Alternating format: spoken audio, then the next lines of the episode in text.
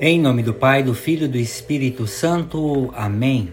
A graça de nosso Senhor Jesus Cristo, o amor do Pai e a comunhão do Espírito Santo estejam convosco. Boa noite, meus irmãos, minhas irmãs. Quero rezar com vocês hoje o Evangelho de São Lucas, capítulo 6, dos versículos 39 a 42. Naquele tempo, Jesus contou a seus discípulos uma parábola. Pode um cego guiar outro cego? Não cairão os dois no buraco? O discípulo não está acima do mestre. Todo discípulo bem formado será como mestre. Por que observas o cisco que está no olho do teu irmão e não reparas a trave que está no teu próprio olho? Como podes dizer a teu irmão: Irmão, deixa-me tirar o cisco do teu olho, quando tu não percebes a trave que está no teu próprio olho? Hipócrita!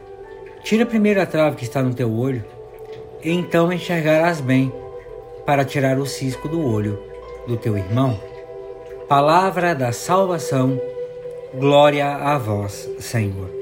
Meus irmãos e minhas irmãs, tem muita gente, não mais com trave, mas com outros empecilhos nos olhos, que não os dão clareza para poder ajudar o próximo pessoas altamente cegas, com traves imensas ou nem traves mais são, aí dizendo do cisco do olho do próximo. E aí vale o que Jesus falou. Por que, que você não tira primeiro a trave do teu olho e depois vai ajudar teu irmão? Hoje, as palavras do Evangelho nos levam a refletir sobre essa importância do exemplo e de procurar para os outros uma vida de exemplo. Para tanto, temos o ditado popular que diz que pai, exemplo, é o melhor predicador. E ainda tem aquele que diz que é, vale uma palavra vale mais do que, né? Um, um gesto, perdão, uma ação vale mais do que mil palavras.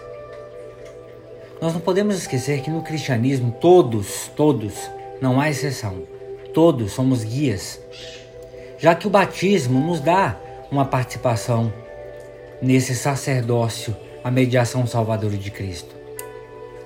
Portanto, todos os batizados temos recebido, esse, recebido o sacerdócio batismal.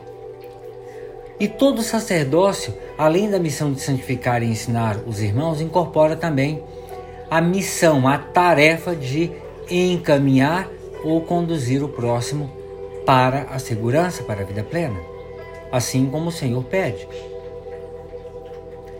Vejam, todos, queiramos ou não, com o nosso comportamento, nós temos a oportunidade de ser modelo estimulante para os que nos rodeiam.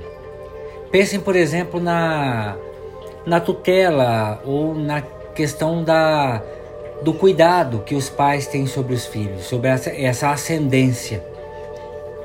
Os professores têm a ascendência sobre os alunos. Nós estamos falando de autoridade.